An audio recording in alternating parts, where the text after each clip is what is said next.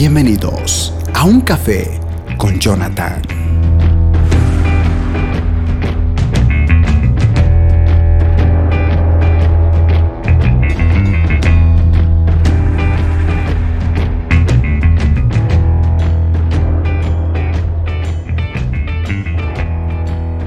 Cordial saludo a todos y bienvenidos. Estamos aquí en un nuevo mensaje. Bueno, les comento que básicamente lo que vamos a tocar el día de hoy, el tema, es algo muy interesante. De hecho, puede que el título sea bastante llamativo, porque el título de este mensaje es, es Spider-Man No Way Home, Cristianos sin camino a casa. Y antes de comenzar y el por qué decidí necesariamente tocar este punto, eh, con este nuevo tráiler que salió hace un par de horas atrás. ¿Qué tiene que ver con este mensaje? Voy a leer Deuteronomio capítulo 32 versos 7 al 12. Deuteronomio capítulo 32 versos 7 al 12 voy a leer la versión Dios habla hoy que dice lo siguiente. Vuelve atrás la mirada. Piensa en los tiempos pasados. Pide a tu padre que te lo diga y a los ancianos que te lo cuenten. Hubo una vez en que el Altísimo hizo reparto de hombres y naciones y fijó las fronteras de los pueblos, pero tomó en cuenta a los israelitas. Pues la herencia del Señor, la gente suya, es el pueblo de Jacob.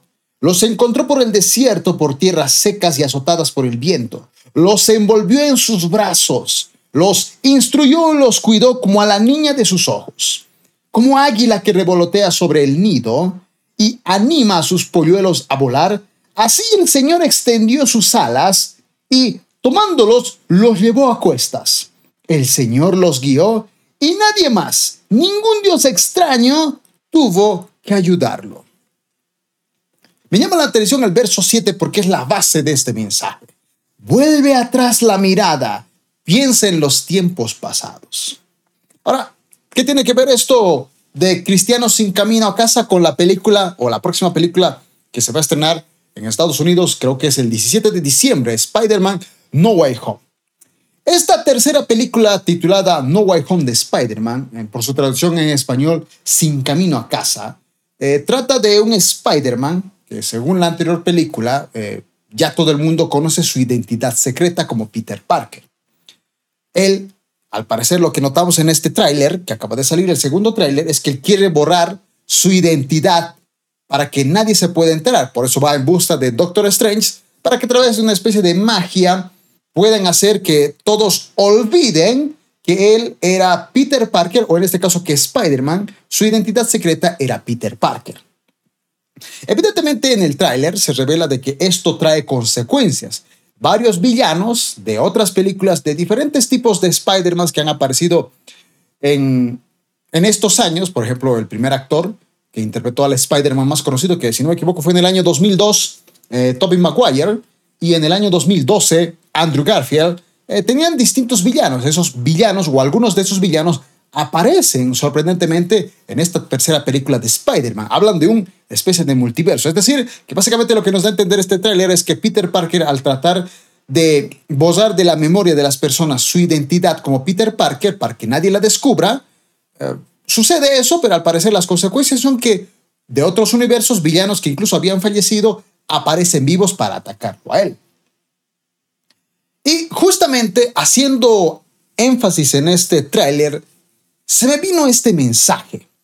Porque estoy convencido que al igual que Spider-Man, que seguramente quiere volver a esa normalidad que ya no puede volver debido a las consecuencias de su decisión de que todos perdieran o olvidaran su identidad secreta, hay muchos cristianos que no se pierden en el camino, en este caso el camino de los cristianos. De hecho, los primeros cristianos eran conocidos en hecho como los del camino.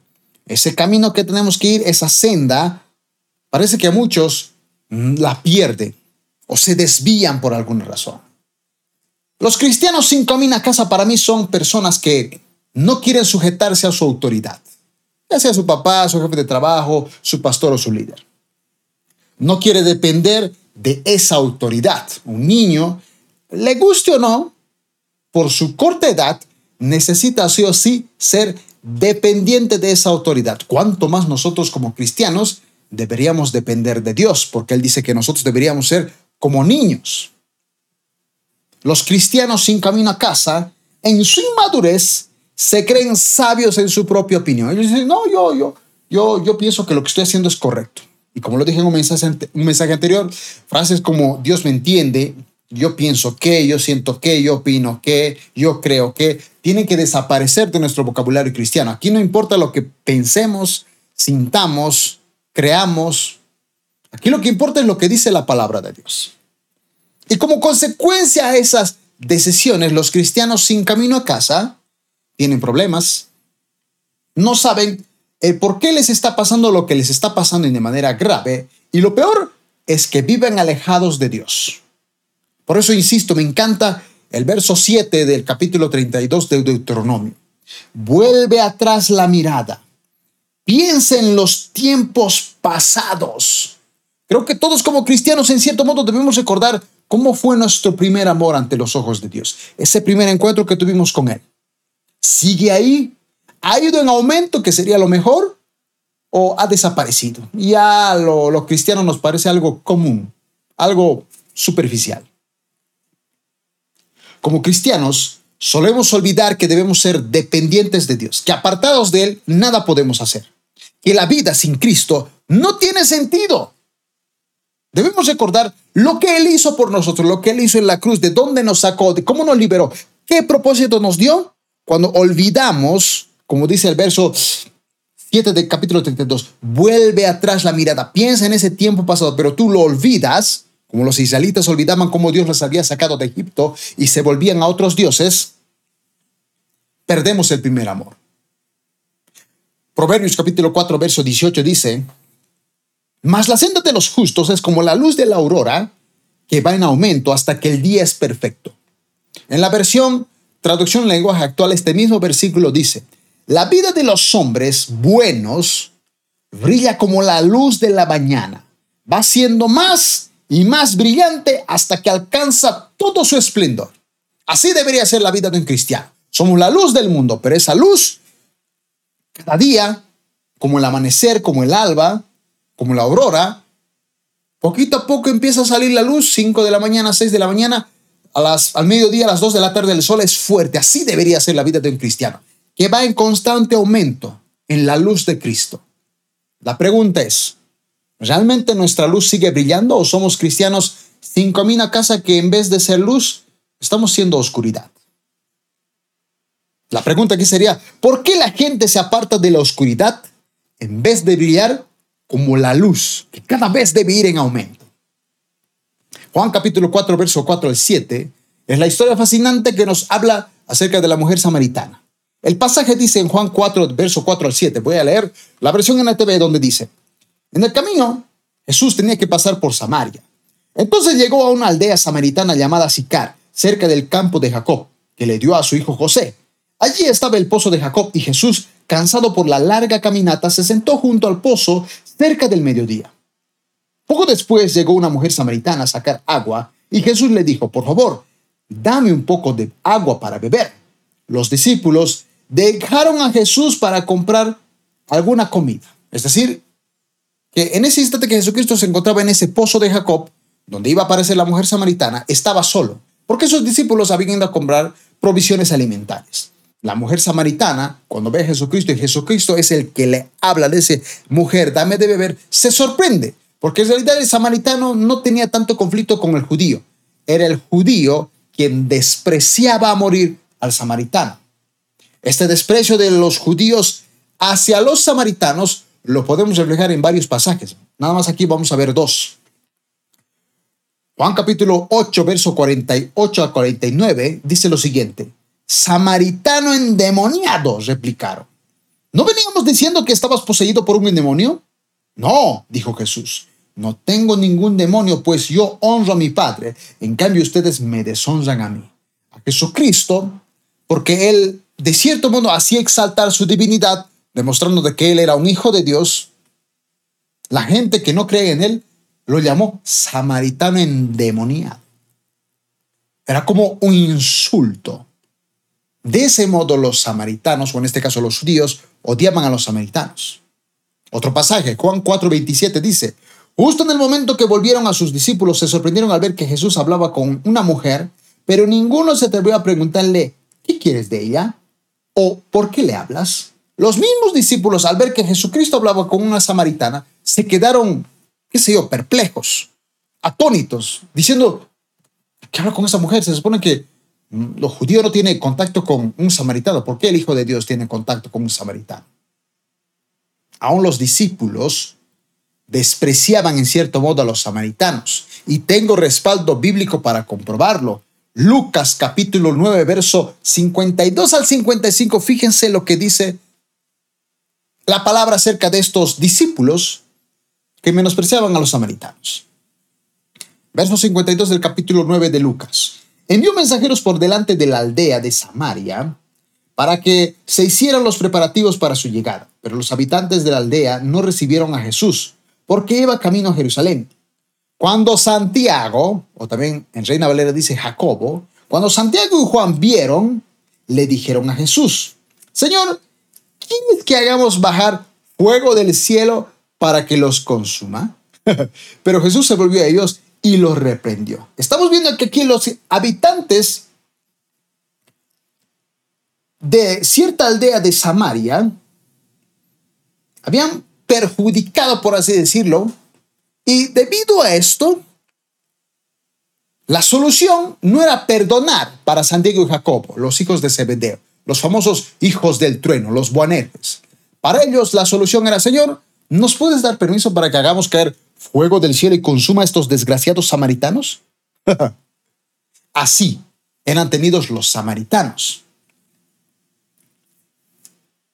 Me llama la atención porque los que son los cristianos sin camino a casa constantemente viven siendo despreciados por otros cristianos. Esta mujer samaritana, me pongo a pensar incluso en la parábola del buen samaritano, personas que por culpa de sus antepasados, por cosas que habían hecho, ellos tuvieron que pasar, pagar la consecuencia del desprecio de otras nuevas generaciones. Aparte de eso, los cristianos sin camino a casa, aparte de recibir el desprecio de quienes supuestamente tienen que darnos amor, viven esperando al Mesías, al igual que cualquier cristiano, todos los cristianos esperamos la llegada del Mesías. Pero estoy convencido que los cristianos sin comida a casa también están esperando la llegada del Mesías. Creen en la palabra de Dios. Leen la palabra de Dios y algunos oran. Pero a pesar de tener una supuesta comunión con Dios o una relación a través de Dios, a través de la palabra, de la fe, de creer que Cristo va a volver, viven en pecado el reflejo de un, de un cristiano sin camino a casa es la mujer samaritana. Porque la mujer samaritana era parte del pueblo de Dios. Menciona a Abraham, a Jacob, menciona la llegada del Mesías. Cree que Jesús, sin saber que era el Mesías, cree que es un profeta. Tenía mucha base doctrinal, podríamos decirlo. Pero ella vivía en pecado.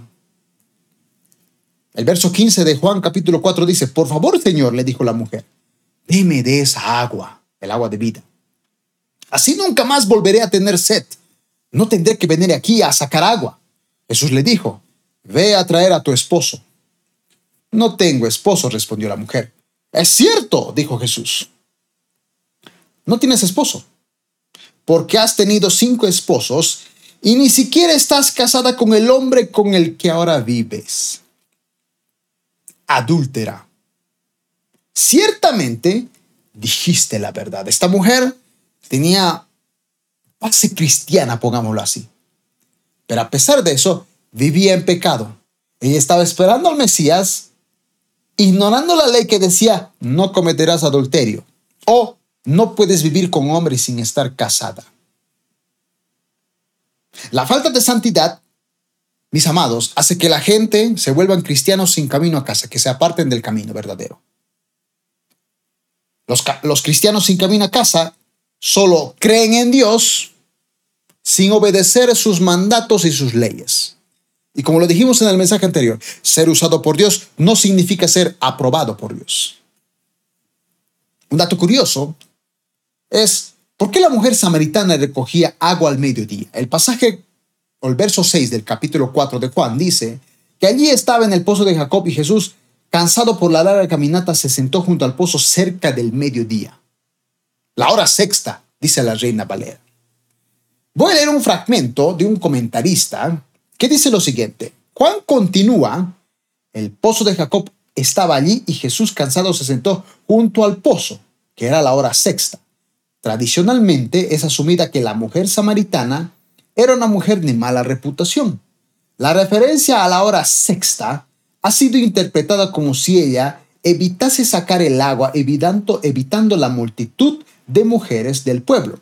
Bíblicamente la hora sexta se supone que era la peor hora del día para salir de casa y aventurarse al sofocante calor. Si alguien se atreviese a sacar agua a esa hora, seguramente llegaríamos a la conclusión de que intentaba evitar a la gente. Algunos comentaristas creen que esta mujer fue al mediodía a sacar agua porque como había tenido cinco maridos, no sabemos cómo habrán muerto los cuates o los, los esposos, ex esposos, pero con el hombre que estaba viviendo no estaba casada, era una mujer adúltera, de mala fama.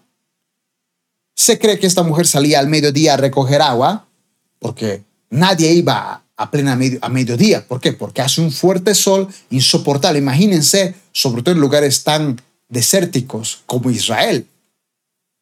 Generalmente se cree que las mujeres iban muy temprano en la mañana a recoger agua para el resto del día, la tarde y la noche. Pero esta mujer, para evitar encontrarse con las mujeres, y usted sabe que las mujeres son pues, chismosas, son las que más hablan, son un poquito las más rencorosas, espero que nadie, ninguna hermana se me ofenda. Mira, hasta lo tengo que decir. Pero por eso seguramente la mujer iba a mediodía. Y casualmente a mediodía se encontró Jesús, con Jesús.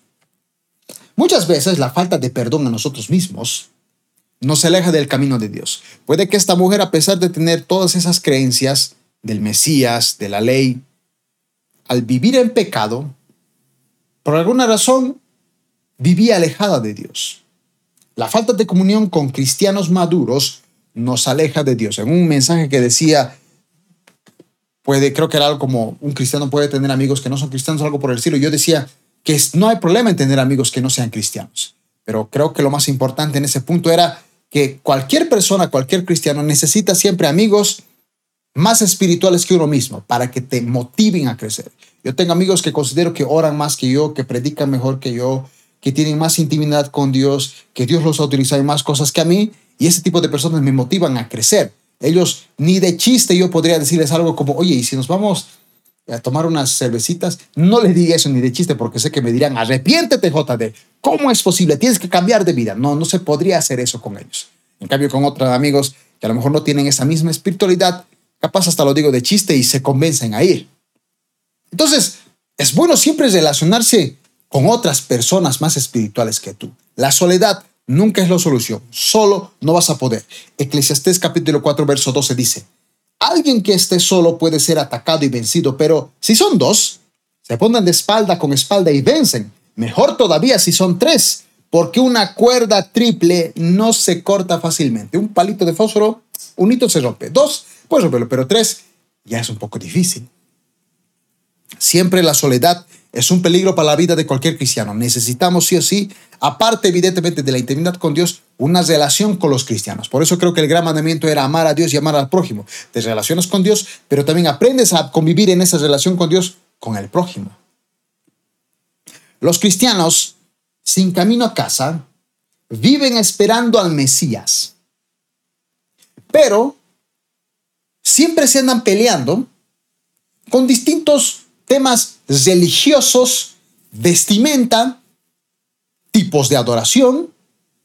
Porque cuando tú lees Juan capítulo 4, verso 19 al 20, dice, Señor, dijo la mujer, seguro que usted es profeta.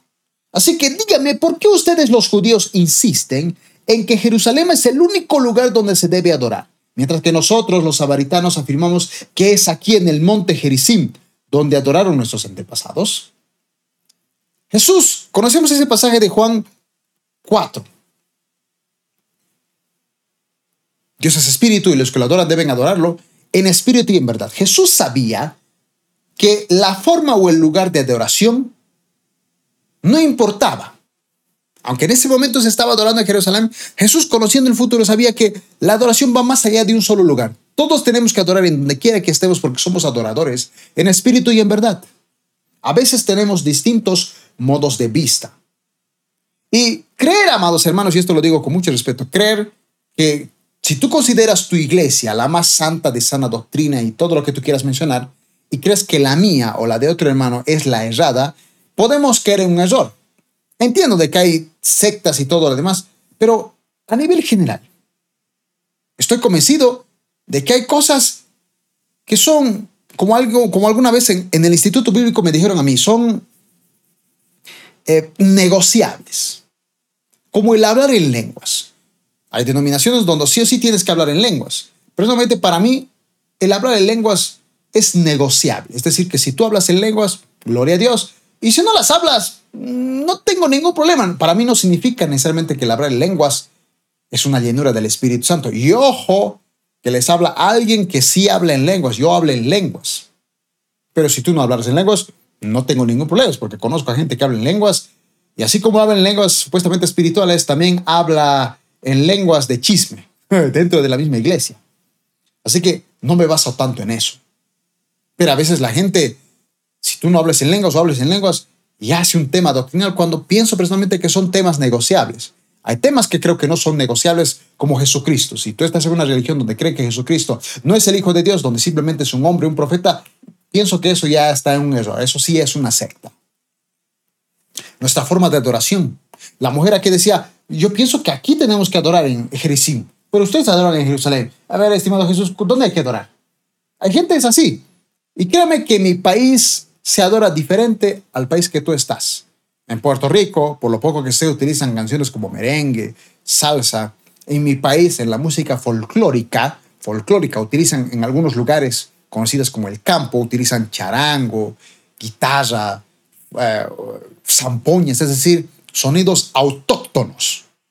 Y si yo voy con mi guitarra eléctrica, con mi canción de Hilson o de Barak, ellos van a pensar que yo soy un endemoniado.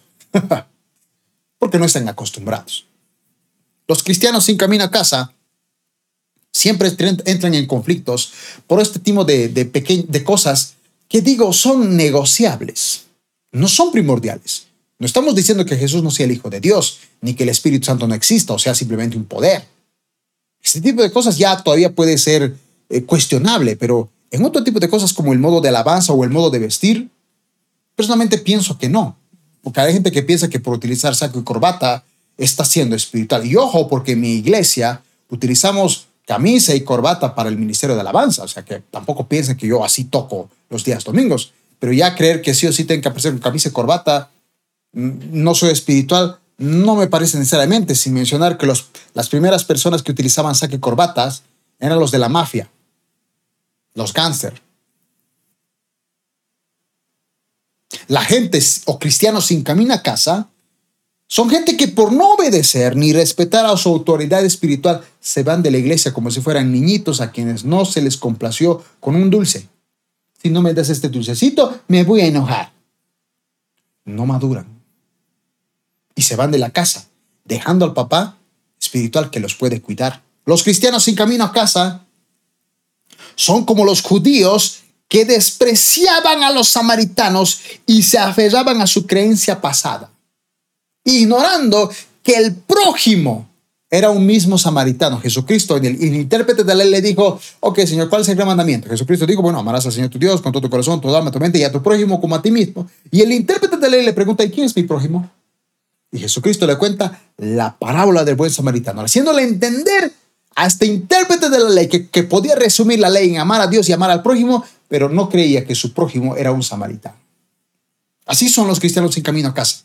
Solamente lanzan piedras. Los cristianos sin camino a casa dejan a su padre y terminan comiendo o queriendo comer la comida de los cerdos. A mí, cuando tú lees la historia del hijo pródigo, lo que más me aterra es cómo termina él con los cerdos. Lucas capítulo 15, verso 12 y 13 dice, el hijo menor le dijo al padre, quiero la parte de mi herencia ahora, antes de que mueras. Entonces el padre accedió a dividir sus bienes entre los dos hijos. Pocos días después el hijo menor empacó sus pertenencias y se mudó a una tierra distante, donde derrochó todo su dinero en una vida desenfrenada. Todo lo que Dios te da, tú lo arruinas en otras cosas. No quiso depender de su padre, a pesar de la corta edad que tenía. Y apenas obtuvo eh, obtuvo el dinero y se marchó de casa. No le interesó ni siquiera su papá qué iba a pensar. Y lo que más me aterra es lo que dice el versículo 14 al 16 de Lucas 15. Al mismo tiempo, tiempo que se le acabó el dinero, porque este desgraciado en vez de trabajar, invertir ese dinero, se lo gastó, hubo una gran hambruna en todo el país. Y él comenzó a morirse de hambre. Convenció a un agricultor local de que lo contratara para trabajar y por lo menos tener el sustento alimentario. Y el hombre lo envió al campo para que diera de comer a los cerdos. El joven llegó a tener tanta hambre que hasta las algarrobas con las que alimentaba a los cerdos le parecían buenas para comer, pero nadie le dio ni siquiera esa comida de cerdos. Puede que para nosotros esta parábola sea como, wow, terminó trabajando para cerdos, qué asqueroso. Pero para el judío, eso era mucho mayor. El cerdo era un animal despreciable. No por nada, cuando conté mi mensaje, creo que era de, del endemoniado Gadareno, claramente expliqué en ese mensaje, mis amados, que Jesucristo, los demonios le dijeron a Jesús, por favor, envíanos una legión de demonios, que se cree que eran unos seis mil demonios, a unos dos mil cerdos, como lo dice Marcos. Los cerdos entraron, o perdón, los demonios del endemoniado catarino entraron en los cerdos, porque los cerdos eran animales despreciables. Y en ese mensaje especifique que la gente le dijo a Jesucristo, sal de nuestros cortonos, queremos que te vayas. Sí, liberaste el endemoniado, pero queremos que te vayas. Era porque muchos de ellos no estaban dispuestos a pagar el precio de eliminar todos los cerdos, porque la ley, el Levítico, prohibía que un judío pueda tener un cerdo porque era un animal despreciable. Y en Gadara, estoy convencido de que exportaban cerdo comían cerdo. Y los negociantes y los comerciantes no estaban dispuestos a pagar, porque si Jesucristo entraba a hacer milagros ahí, así como sanaba, iba a pedir a la gente que se arrepienta de sus pecados. Y arrepentirse era dejar de comer ese cerdo, así que la gente prefirió que Jesús se fuera de sus contornos. Hay cristianos así. Por eso es que el cerdo en esta, en esta parábola del hijo pródigo tiene mucho impacto, porque él termina cuidando a cerdos que su ley le dice que es lo más repugnante, pero no tenía de otra porque tenía hambre, tenía que trabajar para poder comer. Pero aparte, la misma comida de esos cerdos le parecía deliciosa porque no, no sabía cómo alimentarse. Tenía hambre. Llegar a querer la comida de los cerdos es lo peor que le puede pasar a un judío. Y así es lo que pasa cuando nos apartamos de Dios. Llegamos a comer o queremos comer comida de cerdo. Los cristianos sin camino a casa viven, cambian de vida solamente al tener un encuentro con Dios. Y ojo aquí, porque esta es la clave de este mensaje. Juan capítulo 4, los versos 25 al 26 y los versos 28 al 30 dice, la mujer dijo, la mujer samaritana, sé que el Mesías está por venir, al que llaman Cristo. Cuando Él venga, nos explicará todas las cosas. Entonces Jesús le dijo, yo soy el Mesías. La mujer dejó su cántaro junto al pozo y volvió corriendo a la aldea mientras les decía a todos, vengan a ver a un hombre que me dijo todo lo que he hecho en mi vida. ¿No será este el Mesías? Así que la gente salió de la aldea para verlo. La mujer samaritana, a pesar de tener una vida pecaminosa, vivir en cierto modo como en adulterio, en fornicación, de repente se vuelve en una de las primeras evangelistas en la Biblia. Antes de la Gran Comisión, la primera que fue a predicar con su testimonio fue esta mujer. La, mujer hizo que miles de samaritanos conocieran a Jesucristo. E hizo inclusive que Jesucristo se quedara un par de días en Samaria. En el caso del hijo pródigo, Lucas capítulo 15, verso 18 al 20 dice, volveré a la casa de mi padre. Ojo aquí, el hijo pródigo dice, volveré a la casa de mi padre. Padre, y le diré, Padre, he pecado contra el cielo y contra ti. Ya no soy digno que me llames tu hijo. Te ruego que me contrates como tu jornalero. Entonces regresó a la casa de su padre, y cuando todavía estaba lejos, su padre lo vio llegar. Lleno de amor y de compasión, corrió hacia su hijo, lo abrazó y lo besó. Los versos 23 al 24 dicen, Maten el ternero que hemos engordado. Tenemos que celebrar con un banquete porque este hijo mío estaba muerto y ahora ha vuelto. Estaba perdido y ahora lo he encontrado. Entonces comenzó la fiesta. Este pasaje en todas las versiones dice, el padre dice, mi hijo ha vuelto, yo ahora lo he encontrado. Ha sido encontrado. ¿Cómo un papá que no busca a su hijo puede decir cuando su hijo vuelve a casa, mi hijo ha sido encontrado? Para encontrar algo, tú tienes que buscarlo. ¿Por qué regresar a alguien a tu casa es para, para el papá significa encontrar? ¿Cómo el padre encontró a su hijo perdido si nunca lo buscó? Me llama la atención, mis amados, porque antes de la parábola del hijo pródigo, y este pasaje donde dice que el papá dice, lo hemos encontrado cuando ni siquiera lo buscó. El hijo tuvo que regresar, pero para él ese, regreso del hijo a casa de su padre, para el papá eso significó haber encontrado a su hijo.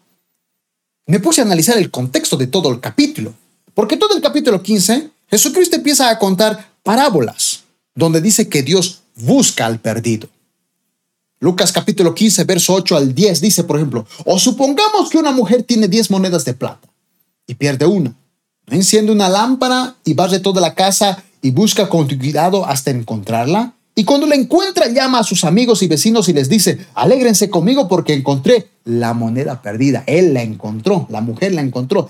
De la misma manera, dice el verso 10, hay alegría en presencia de los ángeles cuando un solo pecador se arrepiente. Aquí está diciendo de que cuando Dios busca a alguien y lo encuentra, es como si esa persona se arrepintiera. Algo distinto a la parábola del hijo pródigo, donde el hijo pródigo regresa a casa y el padre dice que lo encontró. La palabra, la palabra afirma que Dios busca al perdido.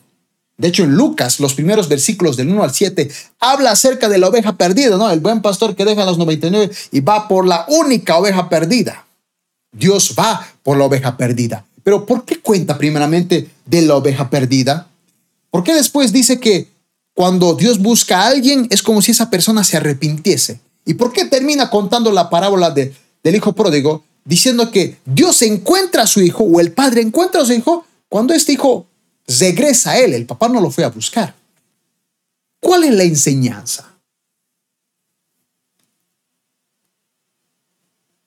Amados, Dios siempre le pedía al pueblo de Israel que volviera a su Dios.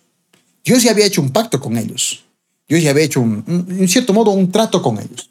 La pregunta aquí era, ¿los judíos o los israelitas volvían a su Dios? Amós capítulo 5, verso 4 dice, por eso dice Jehová a la casa de Israel, buscadme y viviréis.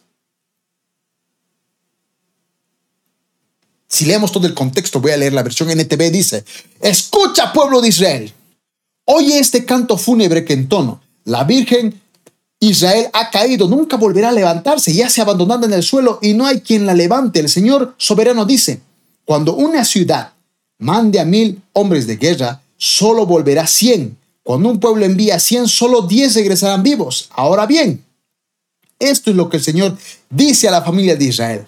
Vuelvan y búsquenme y vivan. O sea que cuando tú buscas de Dios, encuentras la vida. Para el padre samaritano, o pero para el papá del hijo pródigo, encontrar a su hijo era el hecho de que el hijo tenía que regresar a casa. Si el hijo no regresaba a casa, el, para el papá, su hijo seguía perdido. No lo había encontrado. El papá no fue a buscarlo. Para el papá, encontrar a su hijo era que su hijo regresara a casa. Alguien dirá, bueno, JD, esto es del Antiguo Testamento. Ok, vamos al Nuevo. Dios pide, así como pedía que su pueblo regresara a él, en el Nuevo Testamento, en la actualidad, en el Apocalipsis, Dios le dice a la iglesia que somos nosotros, que abramos la puerta de nuestro corazón para que dejemos que Él entre a nosotros. Apocalipsis 3:20. He aquí, yo estoy a la puerta y llamo. Si alguno oye mi voz y abre la puerta, entraré a Él y cenaré con Él y Él conmigo.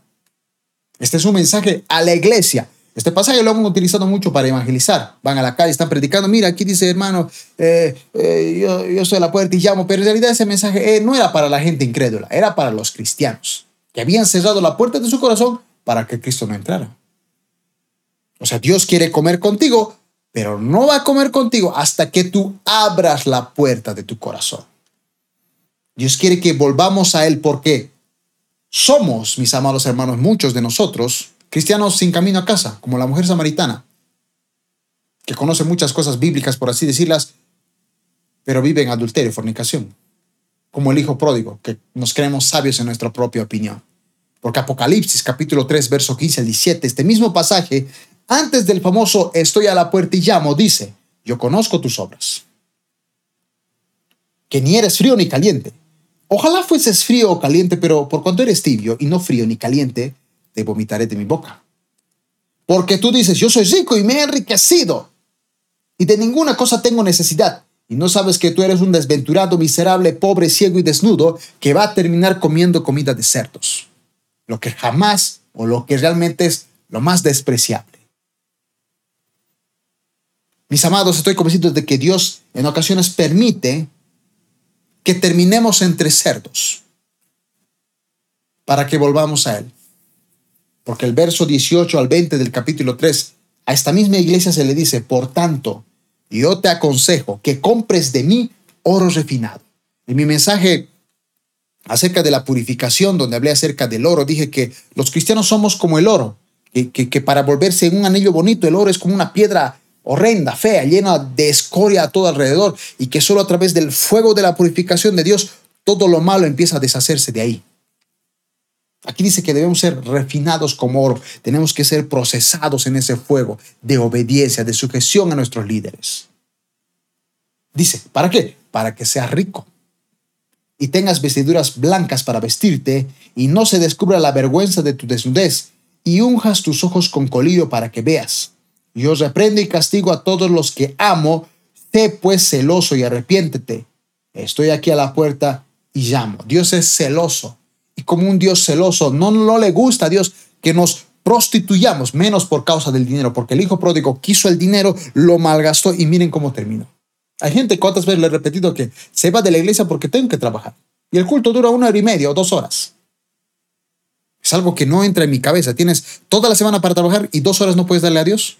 ¿De verdad no puedes darle dos horas a Dios? Eso es algo que no entra en mi cabeza. Están consumidas por el dinero y muchos de ellos se van de la iglesia. Porque como están lejos de la casa de Dios y algunos de ellos ni leen la Biblia, ni oran. No sabe usted la cantidad de hermanos que no leen la Biblia, que no oran.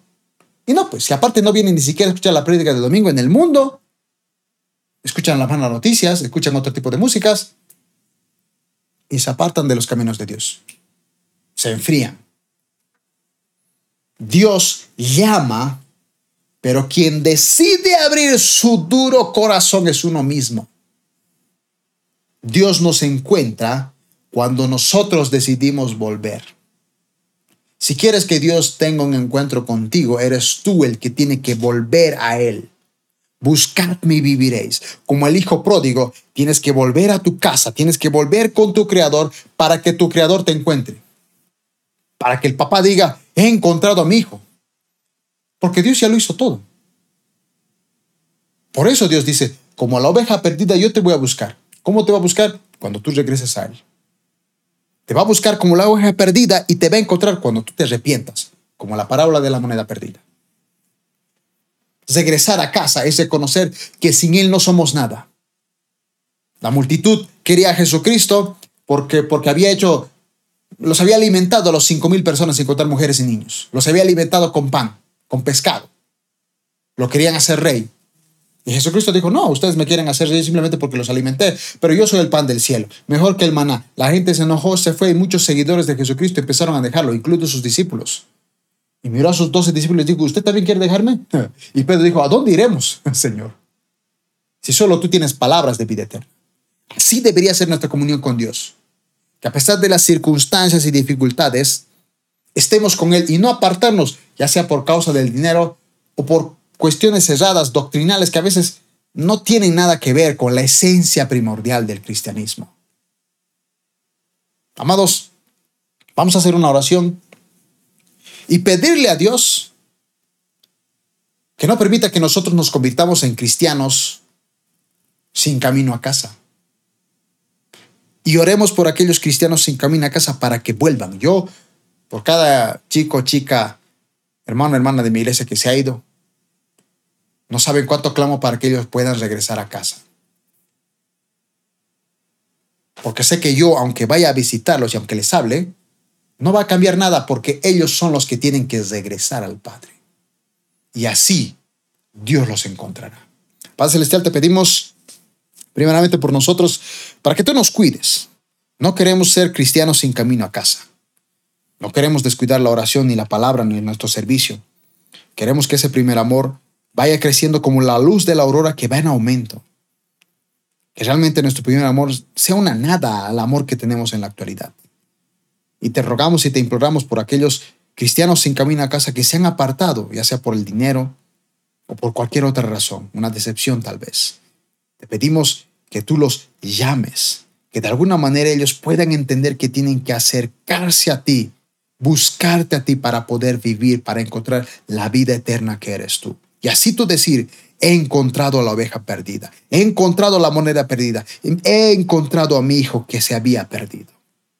Te rogamos para que tú los puedas traer nuevamente a casa. En el nombre de Cristo Jesús. Amén y amén. Amados hermanos, muchísimas gracias por su atención. Será hasta una próxima oportunidad. De verdad, muchísimas gracias por escuchar este mensaje. Espero que realmente este tipo de mensajes les sean a ustedes de muchísima bendición y edificación. Será hasta la siguiente oportunidad. Bendiciones a todos.